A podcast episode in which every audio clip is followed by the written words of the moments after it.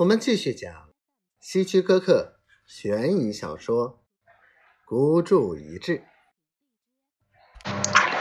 布莱克不得不佩服那次绑架行动。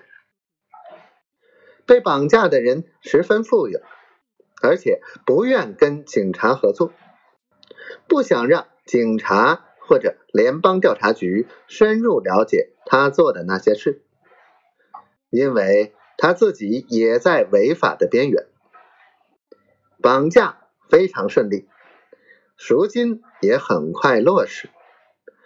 在一个偏远的森林，赎金支付之前，被绑架的人便被释放了。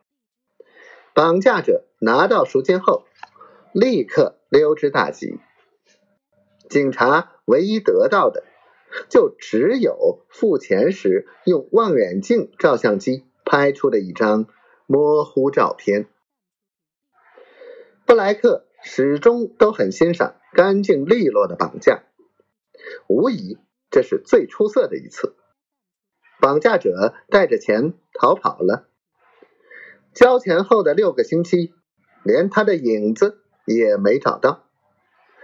全东海岸的警察。对他束手无策，但是绑架者却没有料到一点，就是布莱克拥有着出色的记忆力。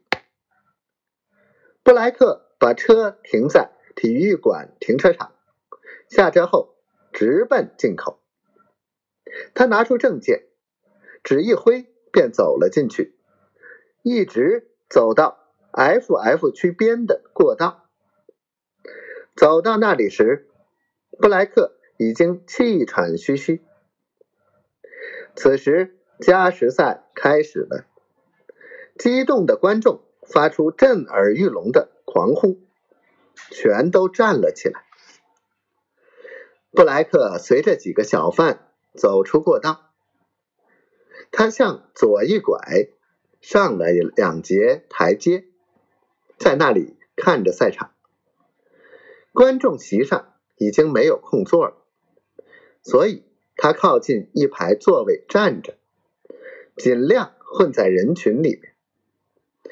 场地上，一个运动员正带着球奔跑，跑着跑着被绊倒在地。布莱克转过头来，开始寻找那个人。虽然早有心理准备。但是布莱克看到那人还是有些震惊。